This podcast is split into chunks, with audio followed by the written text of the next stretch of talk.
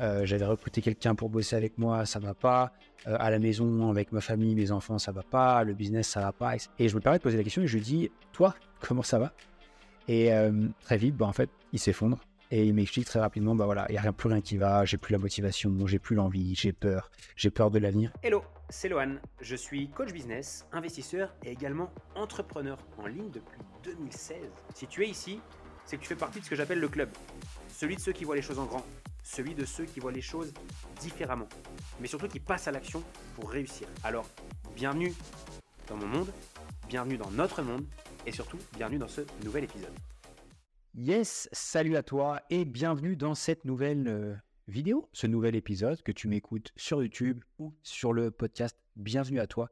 Aujourd'hui, épisode où on va parler argent, rapport à l'argent, plafond de verre, euh, pas mal de sujets qui, selon moi, et aussi fou que ça puisse paraître, je pense que notre rapport à l'argent conditionne notre capacité à réussir. Et je vais euh, te dire pourquoi et surtout les différents enseignements que j'ai appris depuis ces quelques années dans l'entrepreneuriat et surtout comment tu vas pouvoir appliquer ces grands principes à ton business pour ne pas être victime de l'argent, mais pour que l'argent t'aide à déplafonner tes euh, revenus. Alors si tu découvres le podcast pour la première fois ou la chaîne YouTube, alors si c'est sur YouTube, bah, n'hésite pas à mettre un petit pouce, ça fait toujours plaisir.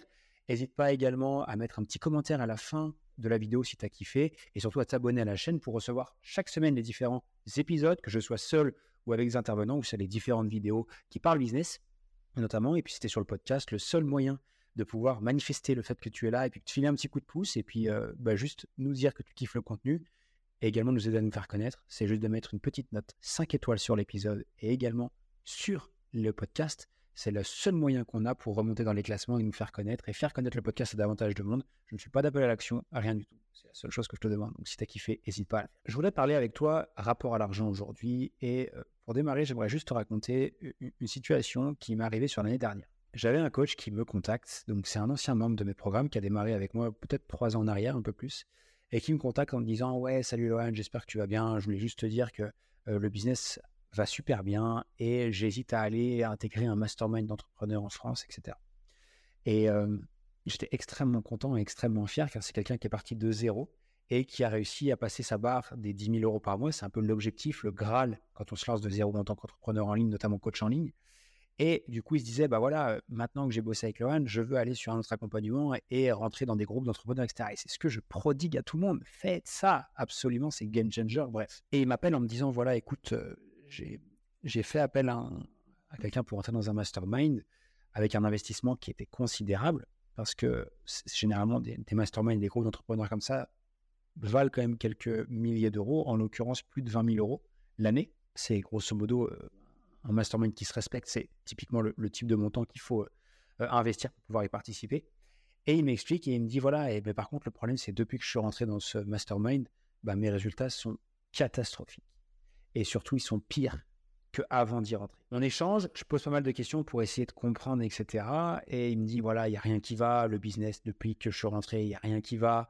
Euh, j'avais recruté quelqu'un pour bosser avec moi, ça va pas. Euh, à la maison, avec ma famille, mes enfants, ça va pas. Le business, ça va pas, etc. Au cours de la discussion, j'essaie de comprendre et très rapidement, je me dis, OK, mais s'il n'y a rien qui va, est-ce que c'est l'environnement qui va pas? Est-ce que c'est les autres qui ne vont pas? Ou Et je me permets de poser la question et je lui dis, toi, comment ça va? Et très vite, bah, en fait, il s'effondre. Et il m'explique très rapidement, bah voilà, il n'y a plus rien qui va, j'ai plus la motivation, j'ai plus l'envie, j'ai peur, j'ai peur de l'avenir, etc. Et en posant beaucoup de questions et en enfilant ma casquette de coach, que, je suis absolument pas bon, hein, je suis absolument pas coach de base et c'est vraiment pas quelque chose que je sais bien faire, c'est-à-dire poser des questions et venir débloquer les gens. Je, je me considère plus comme quelqu'un, entre guillemets, comme mentor. Alors c'est un bien grand mot qui veut tout et rien dire, mais j'essaie plus d'inspirer les gens que de les coacher. En tout cas, je crois que je suis plus fort à ça. Bref. Et du coup, en lui posant quelques questions, je comprends très rapidement que c'est lui qui va pas bien. Et en creusant un petit peu, je me rends compte qu'il va pas bien simplement pourquoi? C'est qu'il a une peur profonde du manque financier, du fait qu'il a investi beaucoup d'argent euh, pour ce mastermind et pour ce groupe d'entrepreneurs. Et le fait qu'il ait déboursé cet argent-là lui a mis en fait une pression qu'il arrive juste pas à gérer. Quand il me partage ça et quand je comprends que c'est vraiment l'argent son problème et que c'est que c'est ça, je lui dis ok mais qu'est-ce que tu veux faire? Il me dit bon en fait je t'appelle parce que j'ai besoin de conseils, je veux arrêter ce mastermind là parce qu'en fait ça ruine ma vie. Et avec après quelques discussions, je lui dis écoute, qu'est-ce que tu veux faire et c'est quoi ta décision finale? Il me dit je veux arrêter. Quelques semaines après, il m'envoie un message vocal en me disant Voilà, Lohan, juste pour te prévenir, j'ai arrêté le mastermind et euh, j'ai pris la décision, j'ai décidé de l'arrêter il y a quelques semaines. Et il me dit Et je ne sais pas pourquoi, mais le business repart, j'ai refait des ventes et je me sens beaucoup mieux. Et je pense que c'était la bonne décision. Avec le recul, je crois pouvoir dire que ce n'est pas, pas la décision de quitter le mastermind qui a été game changer pour lui, c'est la décision de mieux gérer ses finances et surtout la peur du manque financier, le peur de la peur de pas rentabiliser, la peur de euh, ne pas s'en sortir, etc. Et le problème que j'observe, et c'était le cas du coup pour ce, membre, et du coup quelqu'un qui je, reste et je resterai toujours en très bon contact, c'est quelqu'un qui est toujours abonné chez nous, chez Level Up. Je pense que le, rapport à l'argent, la peur d'investir, mais également la peur du manque financier, c'est-à-dire de ne pas avoir assez à la fin du mois, etc., malheureusement, change nos manières d'agir. Et le fait de changer nos manières d'agir, ça change qui on est et du coup les résultats qu'on a, que ce soit des résultats dans un business, que ce soit dans des résultats dans des relations quotidiennes avec notre famille ou dans des relations euh, voilà pro, on va dire perso de manière plus globale. Et parce que euh, on change notre façon d'être, parce qu'on est stressé, parce qu'on a peur, parce que euh, on a la pression au cul, on doit faire des ventes, gagner de l'argent, rentabiliser, etc. On n'est plus qui on est et on n'est plus qui on doit être. Et parce qu'on n'est plus qui on doit être, ben, on n'a pas les résultats qu'on veut. Trop difficile quand on n'est pas nous-mêmes de créer une relation avec notre audience. Trop difficile quand on n'est pas nous-mêmes et qu'on doit absolument faire des ventes, de faire des ventes. Trop difficile de délivrer une expérience de ouf à nos clients quand on n'est pas dans nos pompes, pas dans nos baskets et qu'on se lève le matin en tirant une gueule de travers de 15 mètres de long. Je pense que chacun d'entre nous devons faire un travail à différents niveaux et tout dépend également de notre relation à l'argent et également à la peur du manque. Euh, personnellement, je sais que j'ai cette chance ou pas de ne pas avoir peur du manque financier. Pourquoi? C'est que j'ai tellement acquéri de compétences en vente, en marketing, lancement de business, création de business, création de valeur pour les autres, que je ne peux jamais manquer d'argent en fait. C'est-à-dire que si je sais comment changer la vie des gens, peut être par le sport, transformation physique, notamment parce que je suis coach, d'abord coach sportif, avant de parler de business, je suis d'abord coach sportif, donc je sais changer la vie des gens. Si je sais changer la vie des gens, mais qu'en plus je suis capable de leur dire et de leur vendre, il ne peut jamais rien m'arriver dans ma vie. Parce que j'ai ces compétences-là et parce que également, et là c'est là où je veux en venir aussi, parce que je, sais de quoi j'ai besoin aussi au quotidien pour vivre et pour être serein. J'ai pas peur. C'est un échange que j'avais eu avec euh, Kim, qui est intervenu sur le podcast justement, Kim Benour. Et dans un des échanges, il disait, mais en fait, souvent les gens, ils pensent qu'ils jouent leur vie sur une décision, sur un investissement, etc. Mais dans 99,99999% des cas, cette décision-là n'est jamais une question de vie ou de mort et on ne terminera jamais sous un pont à cause de cette décision-là. On ne terminera jamais ruiné à cause de ces décisions-là, etc., etc. Et du coup, nos peurs qu'on a généralement notamment sur des investissements financiers, la peur du manque, etc., sont très souvent infondées et non justifiées. Et on se met en fait des bâtons dans les roues tout seul, juste parce qu'on est incapable de gérer une situation qui pour nous peut être hyper délicate vis-à-vis de l'argent, etc. Et je dis pas que c'est facile, je dis que c'est un travail sur soi et tout dépend de l'endroit où on part, mais qu'il y a un travail à faire. Et salut à toi, c'est Lohan. Un grand merci pour être ici fidèle au poste et écouter cet épisode de podcast avec moi. Euh, que tu sois en voiture, au travail, au boulot, en train de marcher, bref, tu ici et c'est pour moi quelque chose d'extrêmement important. Ton temps est la, euh, ta ressource surtout la plus précieuse et je te remercie vraiment de l'investir euh, avec moi en tout cas. La seule chose que je te demanderais, si tu aimes le podcast, si tu as l'habitude d'écouter mes contenus et si tu kiffes l'épisode que tu es en train d'écouter, est-ce que tu aurais la gentillesse de me laisser une recommandation et un 5 étoiles, peu importe la plateforme que tu utilises, juste pour dire pourquoi tu aimes le podcast et pourquoi peut-être d'autres personnes devraient l'écouter. Je te remercie d'avance pour ce petit geste, pour cette petite faveur, euh, en échange de tout le contenu que j'essaie de te partager gratuitement. Un grand merci à toi, on retourne à l'épisode.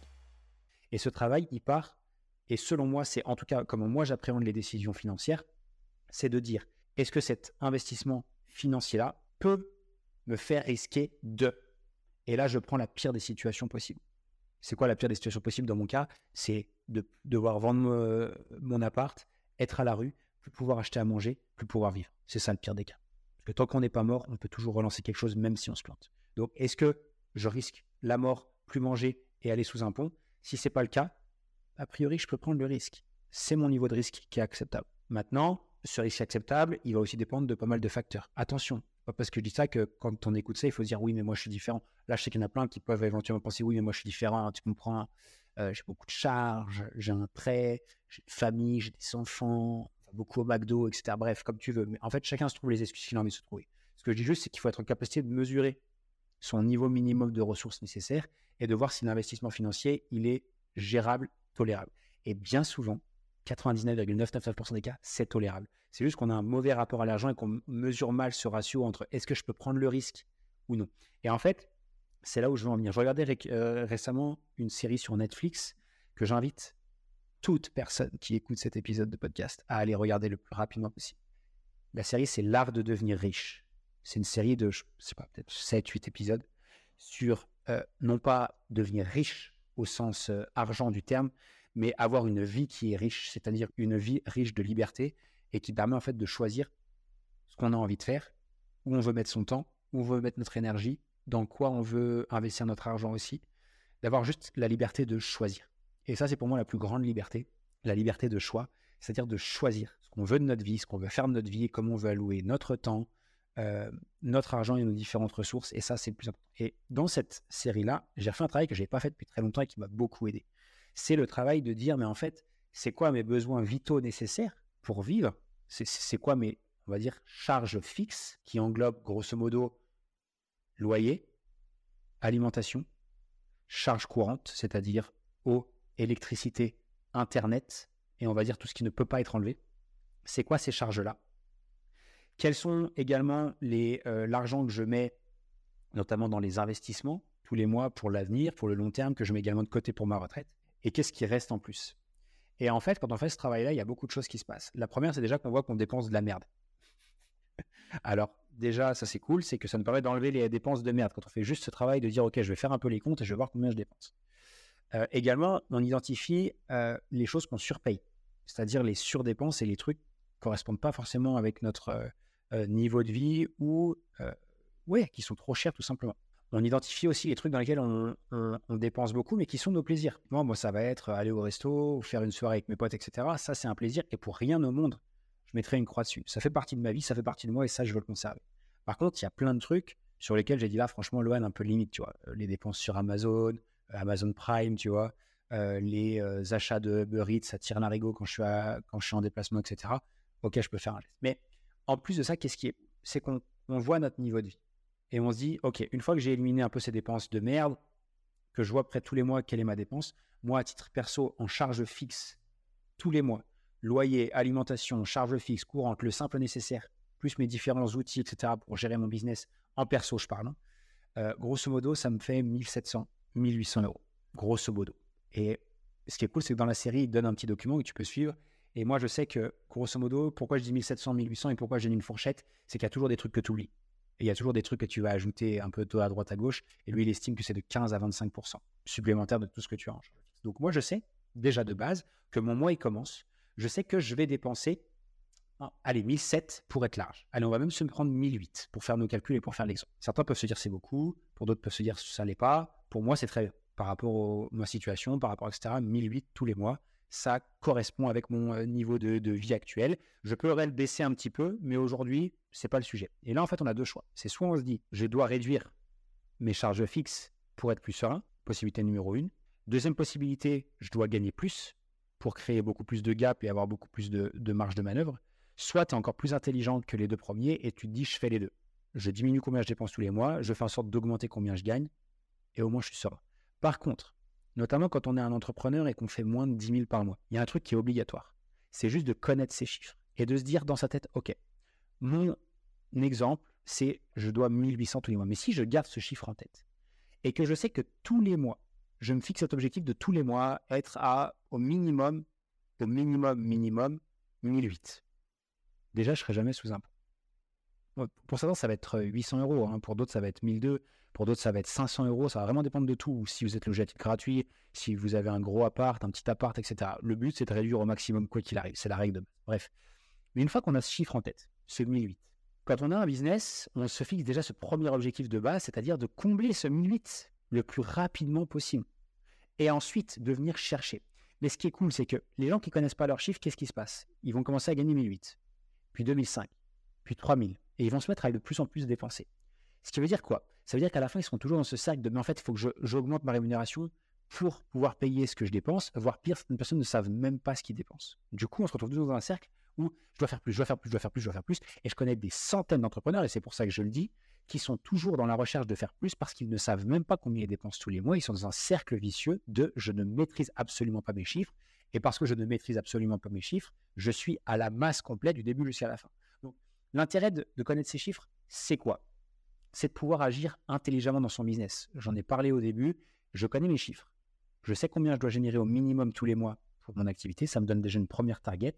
Et ensuite, tout ce qui est au-dessus est bénéfice et ça me donne la liberté d'agir correctement. Il y a plusieurs fois personnellement où j'ai réinvesti la totalité de ce que j'avais comme argent pour me former, pour apprendre. Mais qu'est-ce que je m'en fous? Parce que je sais déjà que j'ai un business qui tourne et qui me permet de générer plus de 1800 euros tous les mois. Et en plus de ça, les compétences que je vais apprendre dans ces investissements-là, que je vais aller chercher, vont me permettre sur le long terme de gagner beaucoup plus d'argent.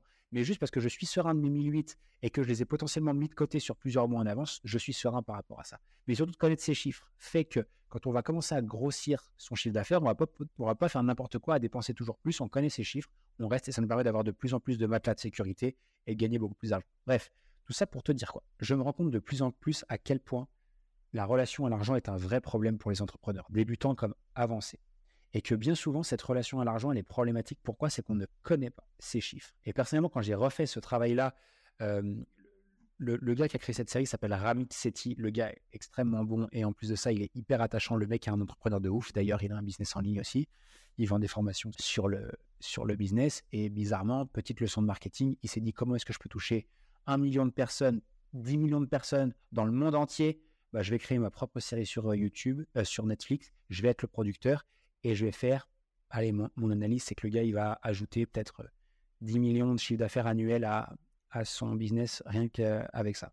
Donc, euh, ça peut être pas mal.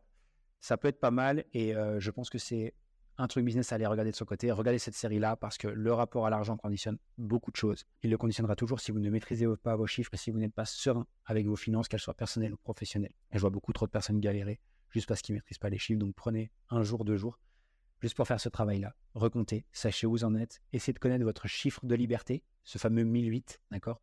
Quels sont le minimum syndical que je dois générer tous les mois pour vivre? Parce que tant que je vis, je ne suis pas mort. Et dès que vous comprenez ça, ça vous donne toute la lucidité de pouvoir investir, vous former, passer à l'action, de savoir qu'est-ce que vous pouvez faire, ce que vous ne pouvez pas faire. Et surtout d'avoir tout ce qu'il faut pour déjà vivre une vie riche, comme le dit Ramit Sethi dans la série, mais surtout euh, de pouvoir vous dessiner, créer la vie que vous voulez en réinvestissant sur vous, en réinvestissant, en achetant aussi des choses qui vous font plaisir, en passant des bons moments, en vous achetant et en payant, en investissant dans des expériences de vie, des voyages, des week-ends, peut-être la dernière voiture que vous voulez vous acheter, peut-être un super ordi pour pouvoir bosser davantage, peut-être comme moi, un, studio flambant neuf avec euh, différents trucs plutôt sympas. bon, moi je ne peux pas tout vous montrer, mais voilà, parce que c'est mes plaisirs, parce que j'ai envie et parce que je peux me permettre de le faire parce que je connais mes chiffres. Voilà. Un grand merci pour avoir regardé cet épisode. J'espère que ça pourra vous aider. Je vous mets toutes les ressources en dessous. La série Netflix, ok. Euh, l'art d'être riche. Euh, également, allez voir son compte Instagram, Ramid Sethi, c'est extrêmement intéressant. Et puis, je vous mets aussi, j'ai parlé, j'ai cité Kim Bédour.